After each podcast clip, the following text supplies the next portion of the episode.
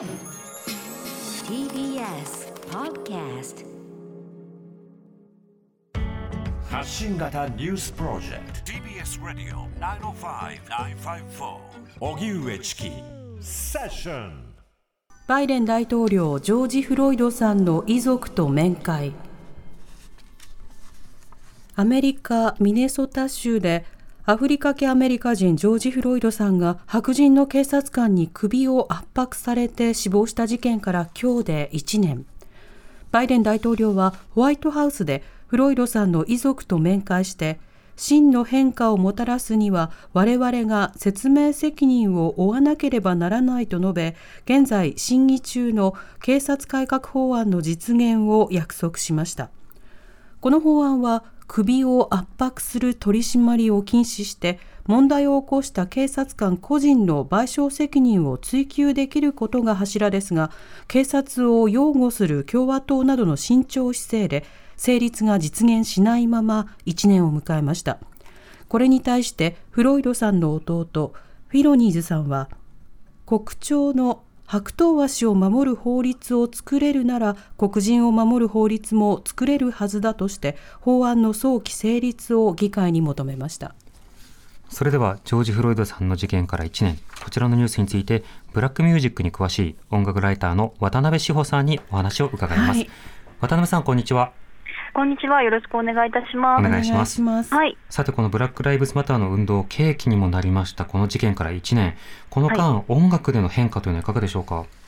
そうですね。特にやはり2020年、その昨年この事件が起こってからは、一気にあのアーティストたちの行動がですね、活発になりまして、はい実際にその、えーそれぞれの地元で行われたデモに参加したアーティスト、例えば、ケンドリック・ラマーというね、ラッパーの方であったりとか、うんリル・ベイビーという若いラッパーの方であったりとか、そういった方が自分たちの、えー地元のデモに積極的に、えー参加するであったりとか、あとはやはりこうした問題を積極的にこう歌にして発表するという、えー動きも非常に盛んだったかと思います。うんこの音楽とそれから政治的なアクションとの距離、あの日本とまた違うところもあるかと思いますが、特にそれが際立ったところもあるんでしょうか？そうですね、本当におっしゃる通りで、日本だと、例えば歌手の方、芸能人の方、もしくはスポーツ選手の方がこうした踏み込んだ発言をすることに対して、ちょっとこう、聞いてしまう姿勢なんかも、えーよく取り沙汰されるかと思うんですけれども、うん。現在のアメリカのポップシーン、ポップミュージックシーン、あとはもちろんブラックミュージックシーンは、まあ、現在に限らずですけれども、特にブラックミュージックの世界では、昔からそういったことは普通に行われてきたんですよね。はい。その自分たちのその抗議する気持ちをそのまま歌にして広く、えー人々に知らしめるということが自然に行われてきまして、でただ、その2020年、昨年のこのジョージ・フロイドさんの事件が起こってからは、それがより活発になったかと思います。うんあの SNS、あの YouTube とか動画なども含めて、い、ろんなところで、まあ、意見を表明しつつ抗議をする声というのも目立ちましたね。そうですね、やっぱり今回、私もこう日本からあのアメリカの様子を見ていて感じたのは、その SNS がやっぱり大きな、あのまあ、引き金という方は、ちょっともしかしたらネガティブな印象を与えてしまうかもしれないですけれども、はい。やっぱり SNS が大きな役割を果たしたなと感じておりまして、うん。でそれによって若い世代のラッパーであるとか、若い世代のアーティストがより盛んに声を上げていたというイメージがあります。うんこうしたムーブメントは、例えばあのヒップホップの分野ですと、日本への影響というのはあったんでしょうか？そうですね、少なからずあったと思いますし、うん。例えば日本ですと、女性アーティスト、女性ラッパーのエイビッチさんが、あの Unity というタイトルで、ですねあの、まあ、その人種問題をテーマにしたエキシビジョンを行ったんですね、ええ。でそこにいろんなこうアーティストが参加したということもありましたし、あとは BAD HOP というヒップホップグループ、ラップグループのあの昨年出た作品にも、やっぱり一行こう差別について触れた歌詞が、えー登場したりして、ちょっとずつ、あの日本における若いヒップホップアーティスト、ラッパーの方たちの意識も変わりつつあるのかなと思うのですが、うんそこまでやはりアメリカに比べると、これが大きな契機になり、大きなアクションが見られたっていうところまではまだ、えー達していないかなというふうにもあの感じております。うんまたその音楽だけではなくて、映像分野であるとか、まあ、あのええコミックであるとか、ええ。いろんな分野、それこそネットフリックスの隔たる世界の2人などが大変な話題になったりと、い。ろんなところでのあの運動や表現にもつながってはいますよね。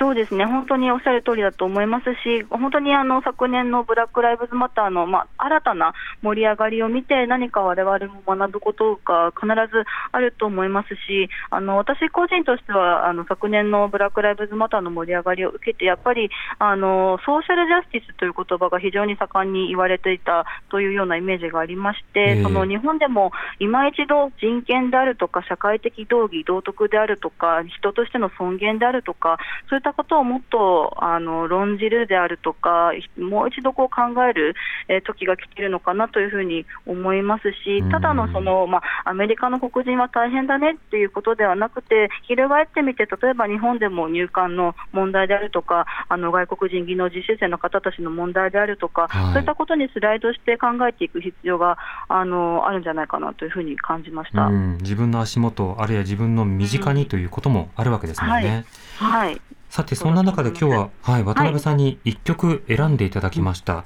これはまずどういった曲なんでしょうか？はい、えーとですね、これはですね、あの大阪直美さんと同い年のアメリカの女性シンガー、ハーという、えー女性シンガーがいるんですけれども、HER と書いてハーと読みます。で、彼女が、えージョージ・フロイドさんの事件後わずか3週間で発表した楽曲で、タイトルは I can't breathe というタイトルの楽曲なんですけれども、うんこの I can't breathe というフレーズこそ、まさにあの警察官に首を押さえられたあのジョージ・フロイドさんがこう最後まで息ができないというふうにこう I can't breathe と言いながら生き絶えたという、えーそれをそのままこう如実に歌詞にしておりまして、うんでミュージックビデオも同時に発表されているんですけれども、本当にこう全世界で起きたブラック・ライブズ・マターのデモの様子をあの一つの映像にまとめているという、えー力強い楽曲であるとともに、今年行われました、あのグラミー賞では最優秀楽曲最優秀楽楽曲賞、失礼しました、最優秀楽曲賞を受賞したあの曲でもあります。うん、なるほど。はいでは早速曲を聴いていただきたいと思います。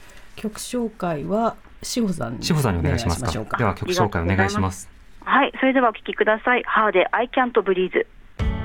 発信型ニュースプロジェク TBS Radio 905-954ト荻上チキセッション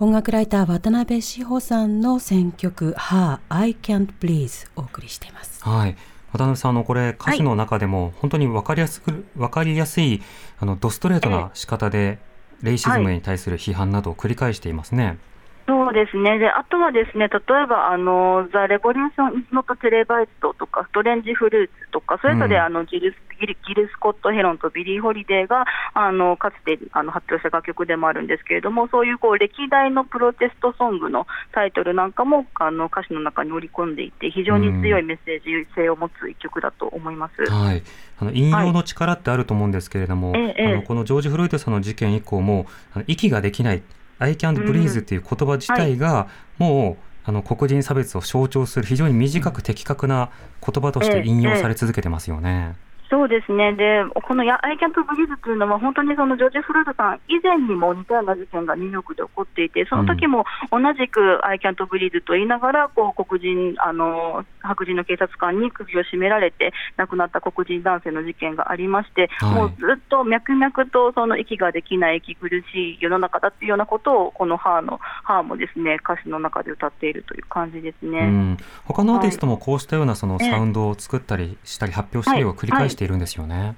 そうですね、もうずっと繰り返されていることではあって、でただ昨年のということになりますと、ジョージ・フロイドさんの事件を受けてということになりますと、同じくあのグラミー賞などでも高く評価されたのが、リル・ベイビーという名前のラッパーが、はえー発表しました、ザ・はいビガー・ピクチャーという曲であるとか、あとはアメリカのカントリーミュージックのなあのシーンって結構その白人の男性がとにかく優位に立ちがちな、えーうん。音楽世界でもあるんですけれども、その中で黒人女性のミッキー・ガイトンという、えーカントリーシンガーの、えー方がいらっしゃいまして、彼女が発表しました、ブラック・ライク・ミーという曲もですね、あのアメリカ社会、もしくはカントリー音楽の社会を白い白く塗られたフェンスの向こう側というふうに、えー例えて、結構痛烈な批判をですね、うん。あの表した曲なんですね。これも非常にあの非常に発表すること自体に勇気が必要だったと思うんですけれども、そういう楽曲も、はいはたくさん発表されておりましたそう。ですね。そうした一連のある意味連作のように続いている作品群を、ええまあ、聞きながらこの差別の根深さだと、根深さと、まあ、それに声を上げることの意味ということについても考えること必要ですね。そうですね、本当にその通りだと思います。うん渡辺さんありがとうございました。はい、ありがとうございました。ありがとうございましたはい、